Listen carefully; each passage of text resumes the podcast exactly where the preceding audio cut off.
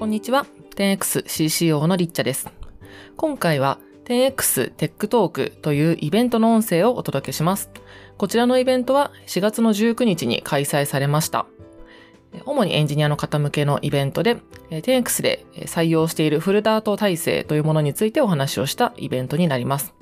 少しだけ説明しますと、10X が提供する Stailer というプロダクトは、え裏側の言語については、モバイルアプリがフラッター、サーバーサイドが Dart という言語で書いていて、えモバイル、モバイルアプリもサーバーサイドも全部 Dart の言語で書けるような開発体制をとっています。今回のイベントでは、このなかなか珍しいフルダート体制をとっている 10X のエンジニアたちが Dart の良さを語り尽くすという回でした。モデレーターがソフトウェアエンジニアの二川さん。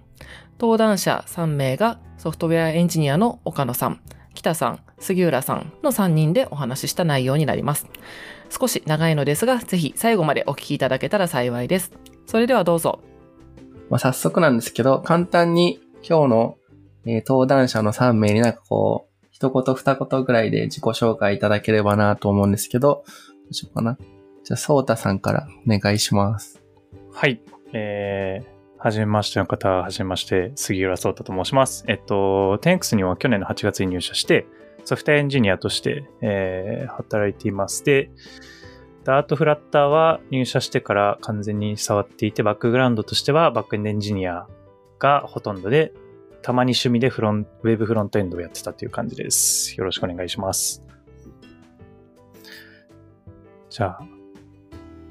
次、北木さん。パスします。自己紹介お願いします。はい、えー、っと、北と言います。えー、っと、会社では、えー、っと、みんなから北系というふうに呼ばれています。えっと、僕は2019年の4月に 10X に入社して、だいたい丸3年ぐらいですかね。えっと、まあ、フラッターとかダートとかは、まあ、もともと僕入社した時には 10X タベリーっていうプロダクト作ってたんですけども、まあ、それから1年とかして、えっと、ステラーっていう今の事業を始めて、まあ、そのタイミングで僕も学び始めたという感じです。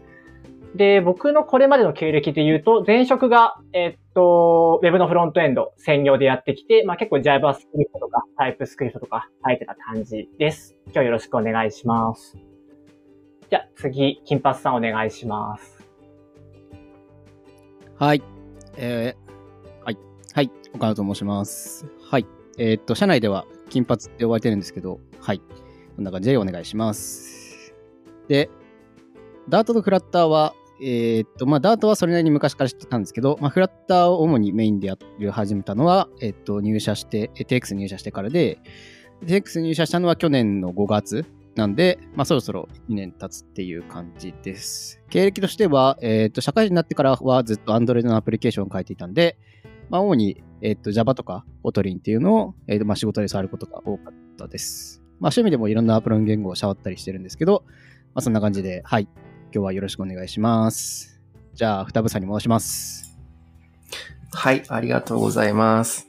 えっ、ー、と、そしたら早速、なんかこう順番にいろいろ話聞いていきたいと思うんですけど、最初のトークのテーマとしてはこちらで、初めてダートフラッター触るときのキャッチアップってどうしてたっていうのをちょっと、えっ、ー、と聞いていきたいなと思います。これもじゃあ最初、ソータさんからお願いします。はい。そうっすね。えっ、ー、と、ダートフラッター触るとき、まあなんかダート、まあそうですね。まあフラッターもダートで書けるっていう話あるんですけど、ダートに関して言うと、僕もともと、えー、仕事では PHP か Node.js ぐらいしか 書いたことなかったんですけど、割となんか、書き味とか、まあ文法とかもそんなに、なんだろうな、あの、なんか規定列じゃないというか、割と似てるなっていう印象があって、まあ読むのはなんかなんとなく読めるぐらいだなっていう感じだし、まあ書くときも、あの、書き始めたときはそのまあ 10X の、あれかな？入社時の選考の時にも初めて書いたんですけど、まあ既存のコードを読みながらとか、あとはその、まあわかんない文法とかはちょっとググりながら、えー、書くっていう感じで、あとは割となんかそんな感じで書けたなっていうような感じですね。で、フラッターの方は、えっと、まあその文法だけ分かってても、まあ動かないんで、えっと、最初は、あの、まあ公式ドキュメントの、まあ、チュートリアルみたいなところを、まあ2日ぐらい、まあ1日ぐらいで読んで、で、2日ぐらいかけて、まあ実際に、あの、 Provider かな？ Provider。なんかまあ一番プレーンな、あの、 state 管理のやつを使って手元で動くアプリをちょっと書いてみて、で、それをやってから、まあ、既存のコードを読みに行って、あ、なるほど、こういう、まあ、現実こんな感じで書くのかっていう感じで、キャッチアップしたなっていうような感じですね。で、なんかもともと、 React JS を僕は結構書いてたんで、なんかその、なんだろうな、その知識とかパラダ、なんか、なんだろうな、まあ、なんかその state に対する考え方とか、あのー、が、割と、その React を書いた経験をもとに、なんかフラットに向き合うと、なんかすんなり入ってきて、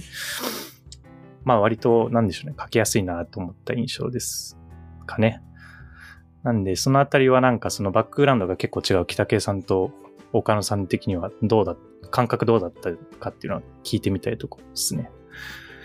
が、じゃあ北系さん、さっきと同じ順番で言うと、どうですか、はいまあ、言語的に言うと、まあ、ソータさんおっしゃった通り、なんか全然癖がない言語っていう感じですよね。うんうんうん、なんかまあ、もともと僕、まあ、さっきも話した通り、もともと JavaScript 書いてて、なんだろうな、まあ、もともとその Dart が多分ブラウザーのその JavaScript を多分置き換える目的で生まれた言語だからっていうのもあると思うんです結構似てるんですよね。うん、なんか僕個人的な印象としてはこう、なんだろう、Java の皮を被った JavaScript みたいな風にダートのことを なんかね、一個一個名前ちょいちょい Java っぽいんですよ。なんか JavaScript でいうプロミスがフューチャーって名前になってたりとか。いや、わかるかも。型アノテーションの位置とかも Java っぽいですよね。そうなんですよね。うん。うん、まあ、なんで僕からすると結構すんなり学ぶことができたかなという感じがします。あと、フラッターに関して言うと、まあ、結構やっぱ公式ドキュメントがすごい充実してるんですよね。多分これ一通り読めばもうやりたいことはできるんじゃないかなというふうに思います。まあ、結構そのビジェットの種類が豊富なんで、このビジェットがどういう役割するかとかは、結構僕あの、なんだ、公式の実装サンプル集って言えばいいのかな？なんかギャラリーってやつがあって、うん、それを動かしてみたりとか、ソースコード読んだりとかして、ああ、こういう UI 作るときこういう風に書けばいいんだ、みたいな感じで学んでいった感じですね。うん。わかるかも。ウィジェットの充実具合は確かにめちゃくちゃ良いというか、あの、とっつきやすいなと思った記憶僕もありますね。なんか多分、よほど特殊な UI のものを作らなければ、大体ありもの組み合わせるだけでいい感じになるし、まあ、あとはなんか、あの、ちょっと話はずれますけど、あの、このウィジェットどう使うんだろうな、みたいな思った時に、大体 YouTube になんか、1分か2分ぐらいの動画が公式で上がってて、それ見ると、まあ、1、2分ぐらいでノリがわかるから、読んで、書いて、動かして、ワイワイみたいな感じで やった記憶あります。なるほど。アンドロイドの経験をバックグラウンドがある岡野さん的には、フラッターはどう、どうすか？そうですね。まあ僕はそもそもダートっていうのが出てきた当初からあなんとなく触っていた勢なんですけど、まあそんな感じだったんで、ダート、えっと、さっき武井さんが言った通り、ダートが初回出てきた時の印象とか、今でもそうなんですけど、いやなんかこれ Java に似てるなというか、なんかなんだろうな、まあなんか特殊なことがそんなにないというか、まあそういう印象はやっぱりあって、で当時、まあ Android を書いていた僕としては Java をメインでやってたんで、まあ結構、えー、まあ普通にダートっていう言語自体は、まあそれなりに手が馴染んだかなっていう感じですね。で、まあ、キャッチアップとかは、まあ、それなりにそうですね。言った通り、公式のドキュメントとかいろいろあったりとか、あとはパッケージ管理はその公式のがあるので、まあ、そういうとこはそんなにつまずかないかなっていうので、で、フラッターは、えっ、ー、と、TX に入社する前ぐらいからはじ、いや、嘘だな。えっ、ー、と、フラッターは一番最初僕何で、えっ、ー、と、触ったかっていうと、なんか当時フラッターの勉強会をやってる、まあ、コミュニティがあって、そこでなんか登壇したいなと思って、そこが多分一番最初のフラッターの入り口だったですね。で、その時、いきなりアプリケーションを作るんじゃなくて、そのプラグインって言われるような、要はライブラリをいきなり作るっていうところから入って、で、未だに何を作ったかっていうと、あの、フラッターから、えっと、Android と iOS、それぞれのプラットフォームの広告 ID を取得する、あの、ライブラリを作ったんですけど、あの、実際にそれ今でも OSS でメンテしていて、うちの社内とかでも使ってるんですけど、まあ、そういうの一番最初に作ったのが多分フラッターの入り口。で、当初なんでそれやったかっていうと、まあやっぱフラッターをやってる人が少なかったし、そのネイティブとのブリッジをなんかプラングインで書いてる人っていうのが少なくて、まあ、これは書いておけば先行者利益が得られるだろうと思って多分書いた。で、やっぱそれがしっかり、まあ今はそんなに利用人数は多くないんですけど、まあなんか使っている人たちが結構いるので、まあそうやって入っていったのが初めてかな。うん。で、そこからなんか1年ぐらい経って、まあ 10X に入社しようかなと思って触り始めて、まあ個人アプリを、えっとなんか、 ToDo 管理アプリじゃないな、なんかストストップウォッチみたいなアプリを なんか作ってあの遊んでたんですけど、まあ多分それが一番最初、うん、っていう感じですね。まあその時も実際に触ってみたりとか、公式のドキュメント見ながら、まあどうやって書くのかなみたいなのを調べた感じですかね。うん。まあそんなにキャッチアップは大変じゃなかったかなというところはあります。なんかあれですね、皆さん結構、なんでしょう、公式のドキュメント見たりとか、まあ、YouTube 動画上がってるの見たりとか、実際作ってみて手動かして、まあキャッチアップしていくみたいな流れがやっぱり多かったのかなっていう感じですかね。うんうんそうですね。ドキュメントがやっぱ、ことさらフラッターに関しては大体整ってるから、あんま困ったことないかなって気はしますね。困ったことあるかな？うん、キャッチアップに関して困ったことはない気がするな言語特有の癖とかもまあそんなにないっては、なんか他の、なんだろう、もうちょっとリッリッチというか、例えば Swift とか、まあ、Ruby とか、そういうところから入ってきた人を触るときに、なんでこういう機能がないんだろうとか、そういうのはあるかもしれないんですけど、まあでも、なんだろう、愚直に普通のことができる言語っていう意味では、うん。まあ、良いかなという、うん差別化にはなってないんですけど、あの、うんうん。まあ、触りやすいという感じはしますね。うんうん。確かにな。なんか、派手じゃないけど、でも必要なもん全部揃ってるから、個人的には感じますね。僕とかタイプスクリプトから来たというか、まあタイプスクリプトを書いたりするんで、その、まあダート一応その肩回りの、まあ、機能もあるんですけど、まあ TS と比べるとこれ欲しいなみたいな思うけど、まあ別にそれなくても、まあまあ普通にチーム開発はできるよねみたいな思いながら触ったりしてる部分はあるし、まあ、未だにその言語自体が アップデートを続、あの、アップデートし続けてはいるから、まあ、そんなに別になんか、今時点で完成してるわけじゃないって意味では、そんなに、まあ、多分コミュニティにフィードバックすればいい言語になっていくだろうなっていう気持ちで触ってるかもしれないですね。うん。なんか事前の質問でもなんか Swift との違いみたいなことを言ってる人がいましたけど、そうですね。すねコンパスに Swift との違いって来てたりとか、あと今ちょっとチャットの方でダートフラッターがどういいのか具体的なお話が聞きたいですっていう風に質問してくれてる方がいて、これは、なんだろう、もし可能だったらもうちょっとなんかどういう側面での具体的な話が聞きたいとかを質問いただけると答えやすいかなと思いますね。割と今言語ごとの比較した内容はお話結構あったと思うんですけど、フラッター、そうですね、フラッター、まずフラッ、まあ、フラッターに採用された言語がダートっていうのは、まあ、一個いい面があるかなと思っていて、なんかまあ、そんなに表現力が高くないというか、そんなにこうマジックみたいなことができないので、なんだろう、フラッターを宣言的に UI として書く、えっと、部分で、まあなんかそんなにこうマジックみたいなことができないというか、まあみんな多分愚直に書けばこうなるよねっていうのが、まあ一つ、えっと、なんか良かったのかなと思っていて、まあフラッターにダートがこう採用されて具体的に良かったとこっていうのは、僕は個人的にそこだと思っています。で、あと、フラッターの面から見たとき、なんか具体的ないいことっていうのは、えっ、と、なんだろう、ウィジェットが、あの、なんか、なんだろう、えー整っているっていうのの背景として、あの、基本的にデフォルトのウィジェットの UI とかって、マテリアルデザインを多分ベースにしてるんですよね。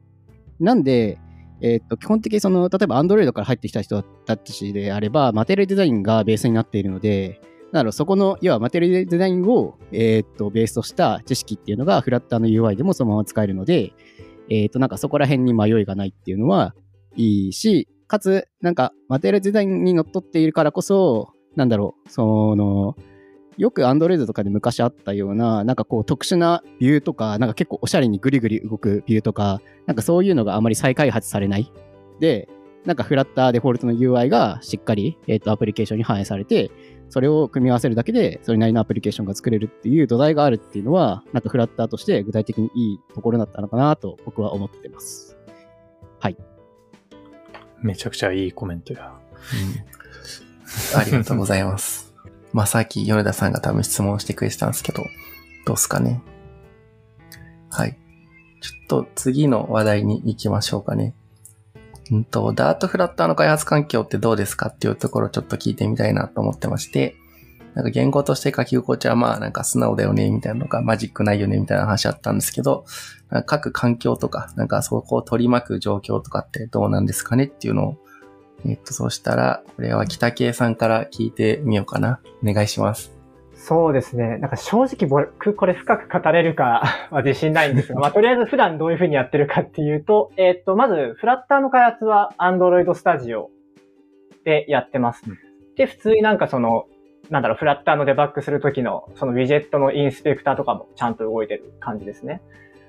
で、サーバーサイドの開発するときは、その、なんだ、Android Studio つながりで、僕は IntelliJ を使って書いてます。うんなんかあんまり語れることないんだよな あ、で、多分会社の中には2つ派閥あると思ってて、この、なんだ、うん Android Studio IntelliJ 系の人と、あと VS コード系の人。確かに。ねね最初に開開発環境をセットアップしたときは、なんかまだ2つ一応選択肢あるんだけど、どっちかというとこの Android Studio とかの方が充実してたというか、発展してた気がしてて、それを選んでずっとここまで来ちゃったんですけど、うんなんか中には、こうなんかその Android Studio の重さとかになんか耐えきれなくなってしまって、VS コードに移行した人もなんか何人かいたんじゃないかなというふうに思ってます。それで言うと、金金髪さんはどっちですか？いや、僕は全く北系さんと同じ構成ですね。ああ、なるほど。フラッターを書くときは Android Studio で、サーバーサイドダートを書くときは IntelliJ ですね。ああ、なるほど。それで言うと僕もその構成なんで、ちょっと VS コード戦争はできないですね。ただなんかその社内のシェアから見ると、多分どっちで書くにしてもエコシステムは十分整ってるんだろうなっていうのは、なんかまあ、状況から考えると、まあ言えるのかなって気はしていて、まあエコシステムっていうのは多分その、まあダートのプラグインとかもそうですし、まあリン、まあリントのプラグインとか、まあ、まあ、もろもろ ID から受ける基本的なサポートっていうのは多分どっちを使っても、まあ、十分に受けられるんじゃないかなって気はしますね。うん。それで言うと、僕は VS コード勢なんですよね。おちょっと聞きたい。もともと Android Studio でフラッター入って、で、10X で業務で使うようになってから VS コードに移行したみたいな感じですね。今サーバーサイドのダートも、フラッターも VS コード使って書いてて、なんか僕は、えっと、あれですね、あ、名前が飛んじゃったんですけど、あの、Docker で開発できるじゃないですか、VS コードだと。リモートコンテナ。ああ、そうですね、リモートコンテナ。うんうんあれがやっぱりめちゃめちゃ便利で、環境構築とか手元でする必要ないんで、なんかサーバーサイドとかは基本あれでやってますね。なるほどですね。はいうんリモートコンテナの人多いよな。まあ、なんかちなみになんか、そう、Android Studio と IntelliJ で開発してて、なんか若干どうでもいい困りポイント出してて、そしてなんか困りポイントとしては、うんあのなんか、派生が同じ IDE なんで、あの UI にすごい似てるんですよね、外面。こう2つアプリケーションを立ち上げたときに。で、かつうんう僕、んその IntelliJ と Android Studio 両方とも、あのテーマを同じカラーにしていて、あの真っ黒い背景のやつにしていて、なんか、たまにサーバーサイドダートの方に、要はインテリジェの方に、えっと、フォーカスを当てたと思ったら、あの、アンドロイドスタジオの方の、えーやつを開いていて、で、かつ、なんか、両方とも言語としてダートじゃないですか。で、なんか、どっち、どちらどちらみたいにたまになるっていう、どうでもいい困りポイントがあります。テーマ変えるって話なんですけど。なんか僕、ちふ実はフラッターもインテリジェでやってるんですけど、Android Studio の方がいい理由とかってあるんですか？全然。あー僕も最初、インテリジェでやってました。でも、なんか、なんとなく分けたいなと思って分けたっていう、それだけですね。なるほど。うん。まあ、特に多分大きな差はないのかな。あとは、そうなんか、ちょっと、あの、めちゃくちゃ詳しいわけじゃないんで、あの、浅いコメントしかできないっちゃできないんですけど、フラッターのデバッグの時に、なんか、名前忘れたな。あの、デバッグコンソールみたいなのが出せるじゃないですか。あの、UI の。なんだろう、名前がわかんない。伝わってない気がする、これは。あの、あれですよ、デブツールとかかなあれデブツール、そう、はい。みたいなやつが。4つぐらいタブがバッと出るやつですよね。あ、そうです、そうです、そうです。うんあの、Chrome がバッと勝手に立ち上がって、あの、えーっと、エミュレーター上で、まあ、クリックした場所の、まあ、ウィジェットが、の情報とかが見れるみたいなやつがあるんですけど、まあ、あれは結構、まあ、どうだろう、ちょっと僕ネイティブの出身じゃないんで、まあ、Swift も、コットにもあるよって話なのかもしれないですけど、まあ、あれは結構便利だなと思いながら開発してましたね。してましたっていうか、してますね。フラッターに関しては。うん。うんフラッターになってからデブツール全く、とかデバッグとかで全く使ってないな。なんかホットリロードが、あの、優れてるんで、なんか怪しかったら、まあなんか変数とか見たかったらい一旦プリント分なんか書いてみてとかで、ホットリロードですぐに実行できるから、あんまりデバッカーは僕フラッターになってから使ってないですね。なるほど。まあうん確かにホットリード早いっていうのは間違いないですね。うん。何に使ったんだろうな。あと開発環境っていう面では、一つなんかちょっと ID とかから外れるんですけど、あのフラッターとか Dart そのもののバージョン管理、あの要はローカルでインストールしてるときに、あのうんフラッターのバージョンとか合わせないとエラーになると思うんですよね。いろんなバージョン入れてると。で、個人でも僕たまにフラッターとか、えっ、と Dart を触るときに、まあその個人でやってるアプリケーションの Dart とかフラッターのバージョンと、仕事でやってる時のフラッターと Dart のバージョンが違うので、あの、要は、なんだろう、ノードで言う、ノードで言うなんだえーっと、まあ、ノードとまあか、Ruby とかいろいろあると思うんですよね。バージョン管理。うんうん。で、それのために、えーっと、一応サイドキックっていうやつがあって、それを使ってバージョンの切り替えとかをなんかちまちまちまちま簡単にできるっていうのをやってますね。うんうん意外と社内でたまにこれ便利ですよって言うんだけど、誰も反応がないっていう。そう、いや、ちゃんと見てますよ、その Slack の投稿は。便利そうだなと思って見てます。あリンクをチャットに貼ってくれた人がいる。そうですね。なんか、なんか、まあ、他の言語とかに必要なエコシステムは、まあ、大体、なんか、揃ってる感はある気がします。これも、しっかりですけど。DevTools のインスペクター以外は使われてますか？使われてるのはどういう場面で役立つことが多いですか？僕は今のところ使ったことないですかね。インスペクター以外。まあなんか多分弊社、弊社っていうかまあそうですね、10X のアプリでまだ起きてないだけで、あの、まあ、クライアントアプリ側のパフォーマンスが、あの、まあ IO キー以外で落ちてきた時とかにはきちんと使わなきゃいけないのかなって気は、なんとなくしてますけどね。うん。なんか、あすあれ、なんか Dev ツールとかって具体的になんかどういう機能があるのか僕あんまり使ってないんでわかんないんですけど、うなん、か前職で Next、要はビューをやってた時には、なんか、なんか Chrome の extension か、Chrome の extension とかでなんか state が見れるとか、なんかそういう機能があったんで、なんかそういう機能に近いものがなんかいろいろあるんだったら、ちょっと嬉しいかもぐらいかなうん。ちょっとわかんないです。なんとなく、なんとなく言ってみました。まあ、ちなみに手元で開いてるやつだと、例えば多分 CPU プロファイラーとかメモリーとか、まあ、ネットワーク周りとかかなが、まあ、使えるって感じですけど、まあ、その辺開くのって多分、パフォーマンスが死に始め、死に始めっていうか、死ぬ兆候が見えたタイミングとかに触り始めるのかなって気がしてますね。ちょっとぬるっと質問拾っちゃいましたが。ええありがとうございます。そうですね。ちょっとまあ今のお話の中でもあったと思うんですけど、なんかライブラリー周りとかエコシステムみたいなのがちょっと出てきていて、その辺って例えばまあこれまで書かれてきてた言語と比べてどうなのかなとか、なんかそれこそ社内で Dart のライブラリ自作してたりとかすると思うんですけど、なんかそこら辺の話とかもしできたら聞いてみたいなって思うんですけど、どうでしょう？これは、そしたら最初、金髪さんに言ってみますか？まあ、そうですね。うーん。まあ、僕自身は、まあ、一個その、えっと、フラッターのアプリケーションのプラグインっていうものを開発しているので、えっと、いや、でもまあ数年前と比べると、そのなんだろう、ネイティブとブリッただフラッターの面で言えばネイティブとブリッジするようなパッケージは結構増えてきたかなと思っているので、なんか例えばうちが提供しているそのステイラーっていうようなネットスーパーのアプリとか、あとなんだろうな、普通の EC サイトみたいなのを作るってなると、まあそんなにこう、ライブラリーとかエコシステムみたいので困ることっていうのは、まあそうそうないのかなとは思ってます。で、えーその反面、サーバーサイドダートについては、えっ、と、まあ、何がライブラリーとかがないかっていうと、主にその外部システムの連携とか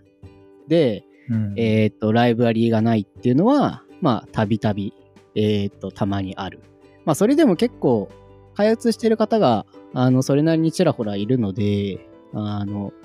困らないっちゃ困らないんですけど、例えばなんかこう、日本の、例えば、えっ、と、決済、例えば、えっ、と、決済のペイメントの会社の API とつなぎ込みたいとか、そういうとかになってくると、そのダートのライブラリっていうのは多分あんまりないので、まあそういうのは自分たちで開発するとか、まあ、そういうことはあるかなと思います。で、エコシステム全体としては、まあ、パブっていう、そのデフォルトというか、あのまあ、デフォルトで入っているパッケージシステム管理があるので、なんかそんなに困ってないかなという感じがします。はい。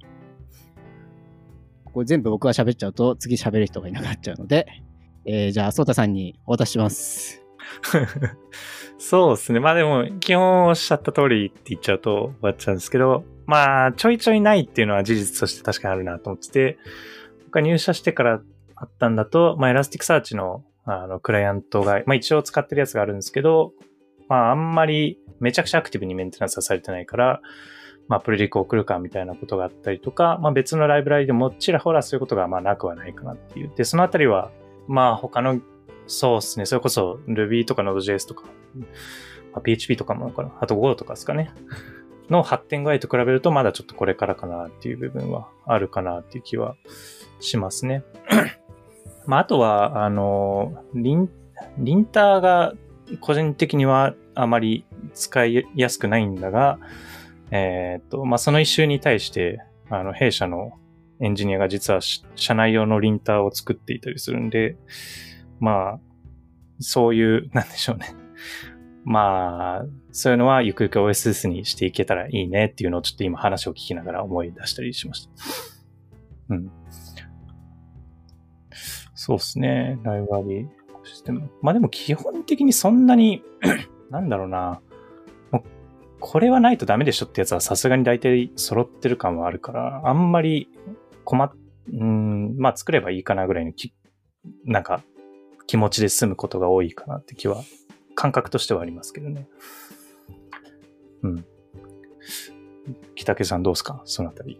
まあ、本当ソーダさんおっしゃってる通りだなと思ってて、必要なものは大体揃ってると思うんですよね。まあ、あとはなんか個々の成熟度合いという感じかなと思ってて、なんかすごい具体の話ですけど、なんかクッキーのそのパーサーがちょっとこう、エッジケースに対応できてなくてエラーになっちゃったりとか、うんうん。まあそういうのは結構サードパーティーのライブラリいろいろありますよね。うんうんうん。確かに。い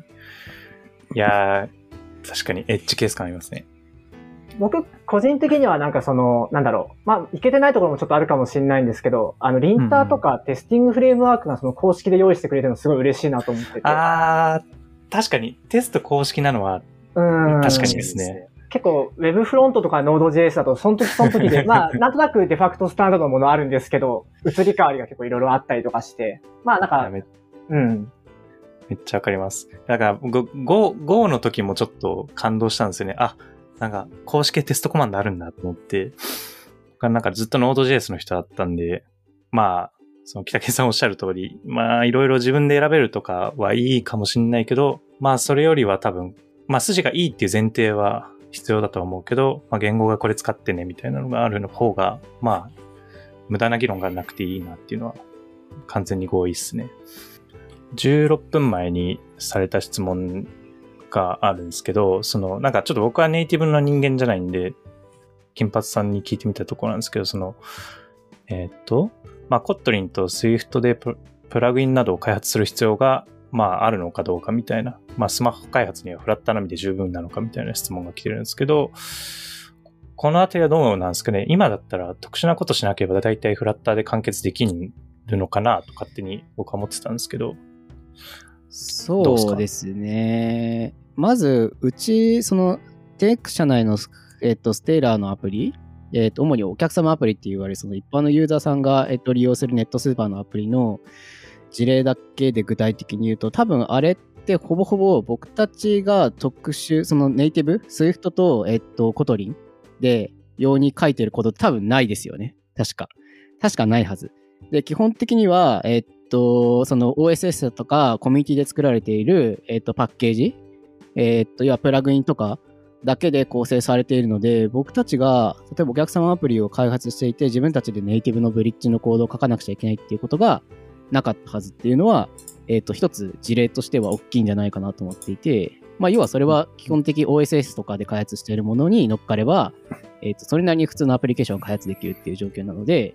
まあ、それは一つ、なんか、あなんだろう、伝えられるものなのかなとは思っています。で、個人的に、まあ、そうですね。で、まあ、僕も個人でラ、その、プラグインを作ってますけど、まあ、そうやって結構先人の人たちが作ってくれたものが、まあ、あるので、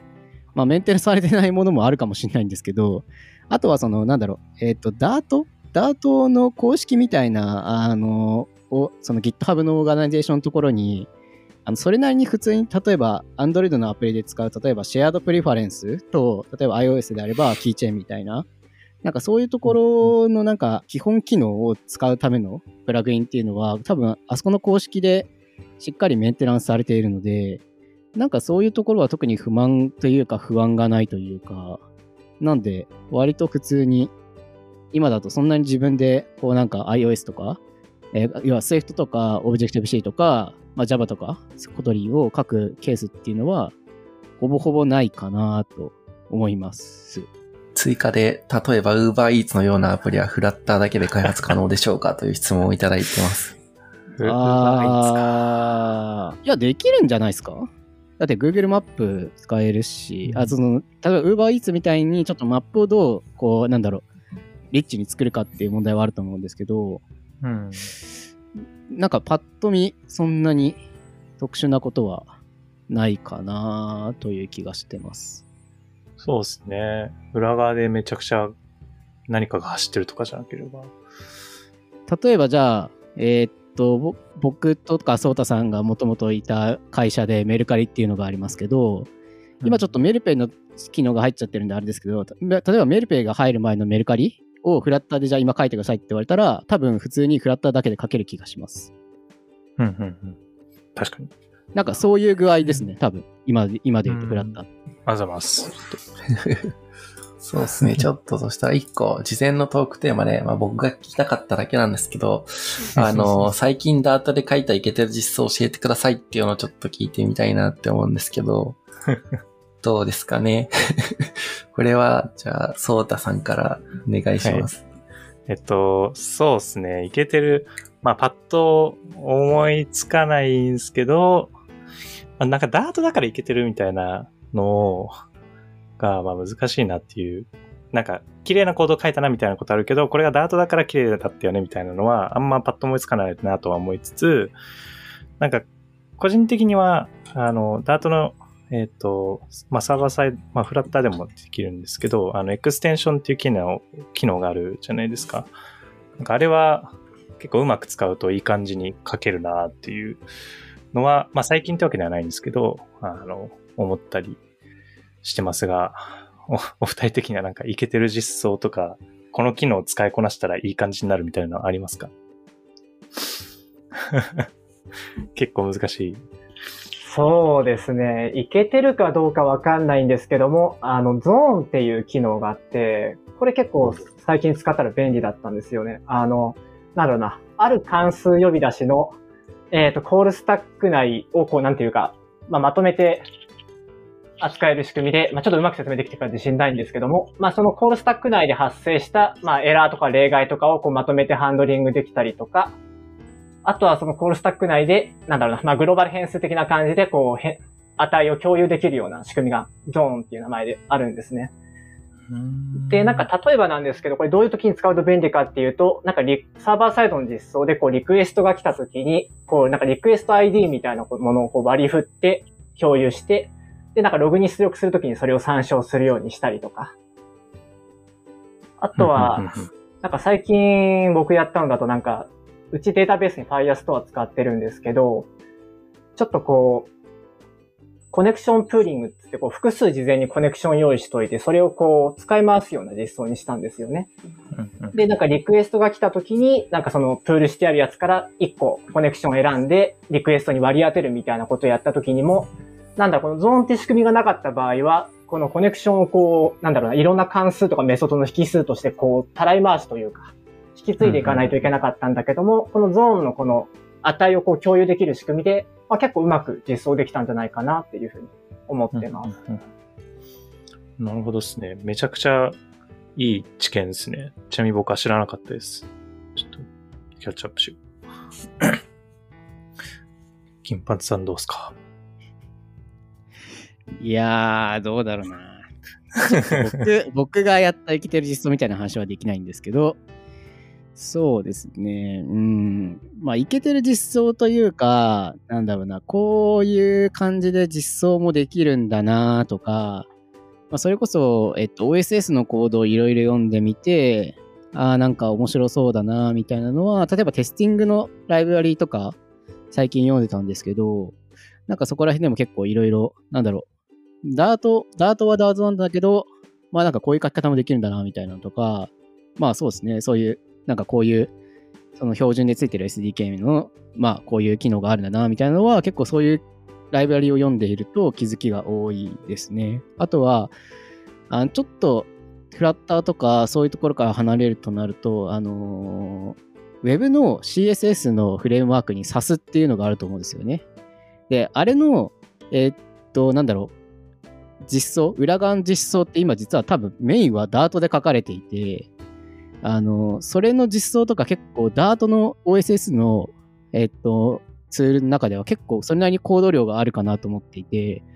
あれとかは結構深く読んでみると、なんか面白い実装がたまにあったりしますね。うん。まあ、それはフラッターと関係なく、その Dart っていう言語自体を結構それなりにうまく使っている、あの、ライブ、なんだろう、こう OSS ではあるので、あの結構それを読んでいると、あの、それなりに勉強になることは多いですね。はい。ここの辺はちょっと後ほどリンクを、あのー、貼って、ポッドキャスト公開の時に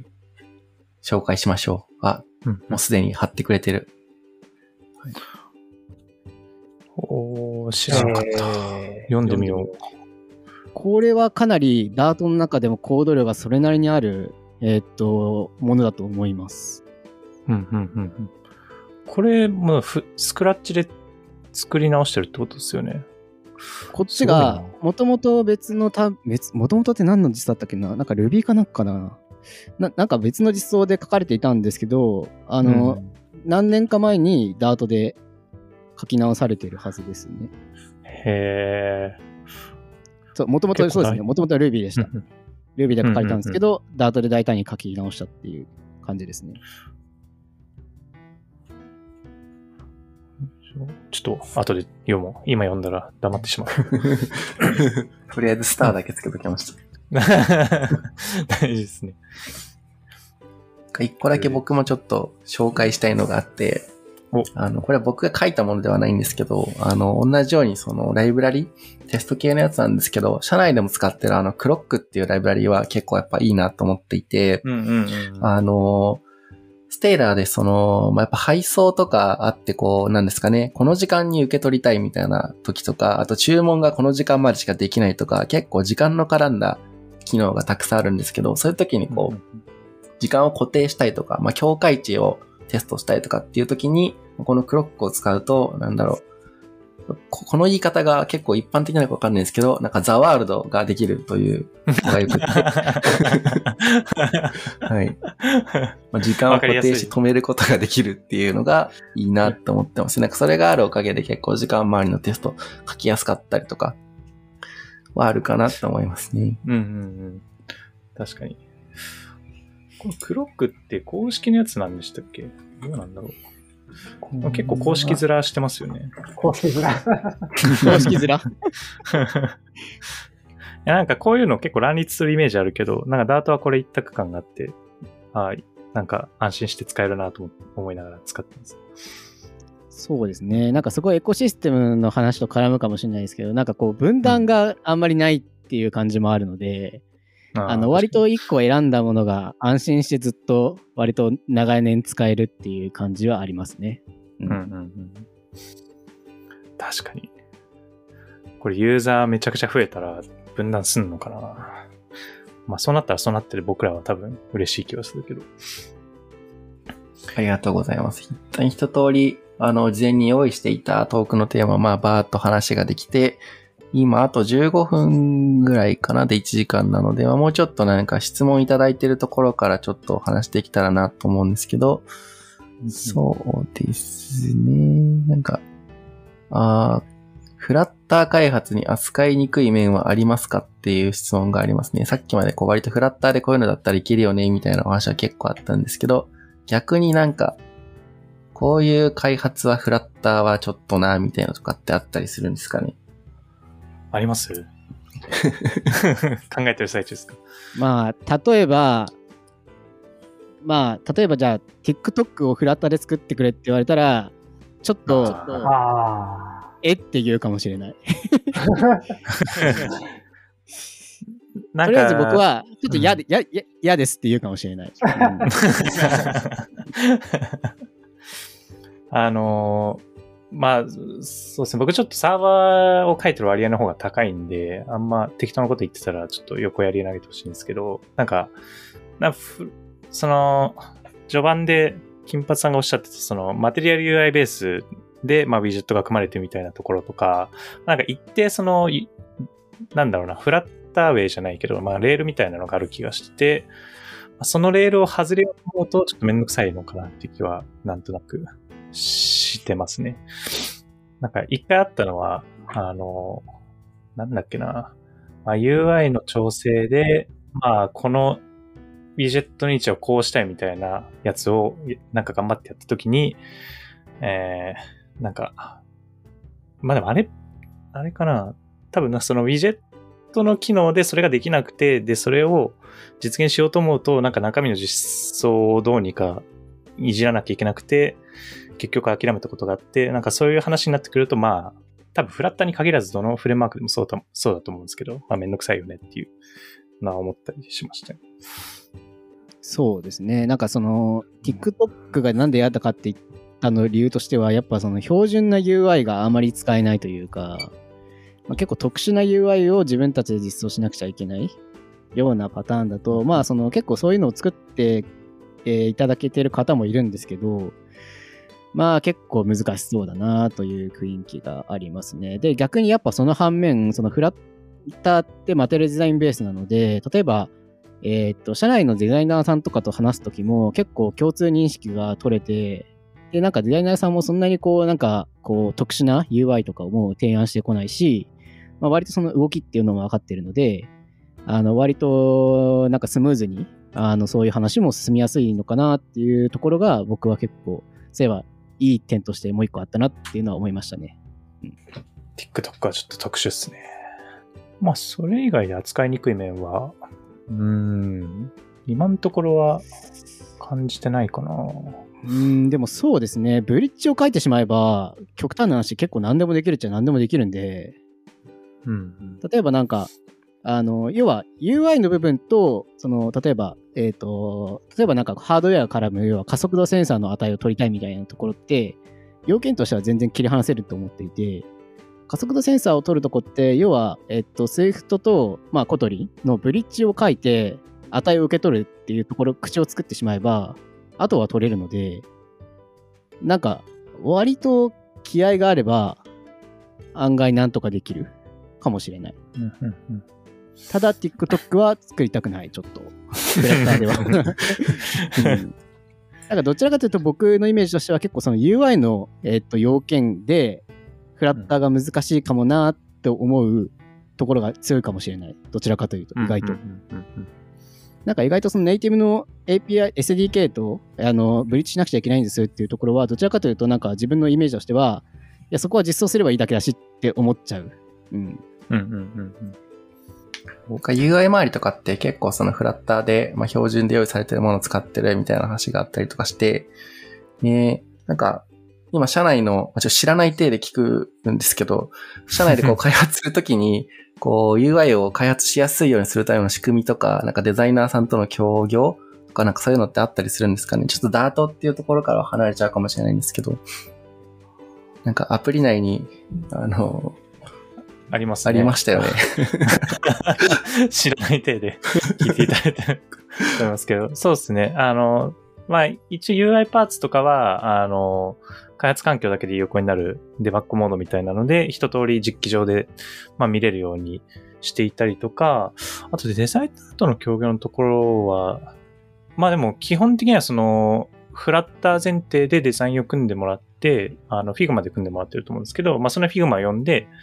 えっ、と、まあこの値とこの値っていうかまあなんかスタイルみたいなのが多分、コード上の定義と Figma 上の定義がまあシンクするようになっていて、なんで Figma をもらってその通りに実装すれば基本的には、あの、意図した UI になるっていうような感じで協業してるんかなと思いますね。な現状だとあの、なんか、の、まあ、Node.js でいうなんか、ストーリーブックみたいなやつとかも一応、フラッターではあるっぽいけど、そういうのとかはまだ使ってたりはしないかなという感じですね。僕の把握してる範囲だと。一個質問が来たやつで、これ僕も気になるところなんですけど、あの、まあ、弊社の場合、フロントエンドとバックエンドでダートで統一してて、えっと、うん一つの言語でっていうところなんですけど、なんかそこのコードをこう、どれぐらい共有できるんですかみたいな質問が来ていて、実際今ってどうなんですかね？実際今は、どんぐらい共有してるのかな？あんまり共有してないんじゃないかな。実態として、そうですね。実態としてはリポジトリが分かれてるから、共有は正直してないですよね。で多うん分、共有してるのは、その、えっと、gRPC を使ってるから、それが入ってくれるダートのコードとか、多分そこら辺ぐらいで、その自分たちで書いてるコードをサーバーサイドとフロントエンドで共有してるってことは、多分今はまだやってない。ただ、えっと、確実にやった方が効率はいいだろうなっていう部分は、えっと、いっぱいあるう。うんん。ので、ね。そのうちやりたいと僕は思ってます。そうですね。消費税の計算とかね、明らかに共有できそうなコードいろいろありますよね。確かに。うんあとなんか、個人的には、まあでもどうだろうな。今ちょっと、あーでもどうなんだろう。モノリポにすはちょっとできないのかな。まあどう共有するかみたいなところも、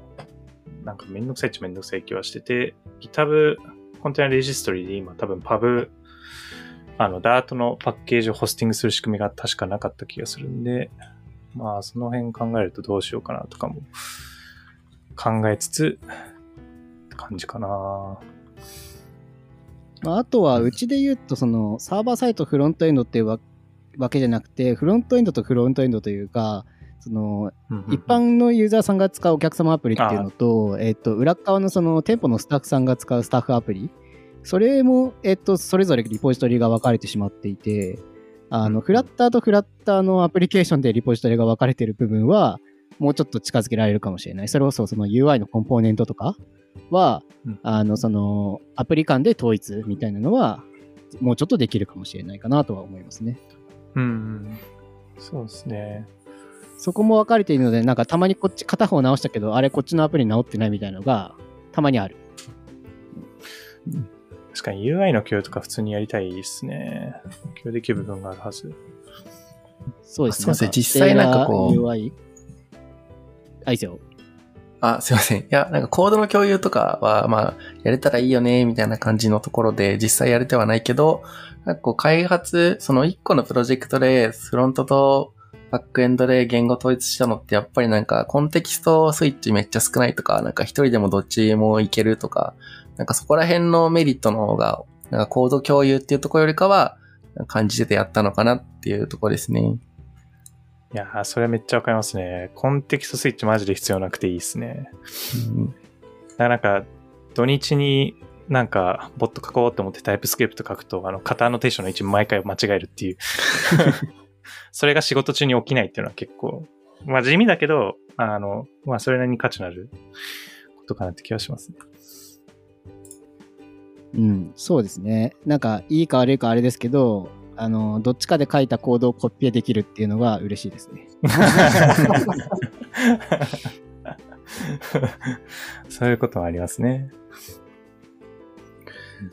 あと5分ぐらいなんで、なんかもう一個ぐらい話せるといいかなと思うんですけど、うーんと、これとかどうか、なんか、えっと、フラッターを今学ぼうとしてますっていう方で、今バージョン1と2があるけど、なんか2だけやればいいのかとか、なんかその1と2の差分とか注意点で、こう注意した方がいいとことかあれば教えてほしいですみたいなのがあるんですけど。いや、これは2位一択じゃないですかね。うん。まあ、いい択ですね。うん。うん。2位一択だと思います。これからやるのであれば。うんうん。やばい、もう一個ぐらいいけそうな感じで回答が終わってしまった。そうですね。事前に来てる質問で、あ、なんだろう、これは、えっと、サーバーサイドでダート利用するときも、ホットリロードとか、ホットリスタートって恩恵受けられるんですかっていうのを事前にもらってるんですけど、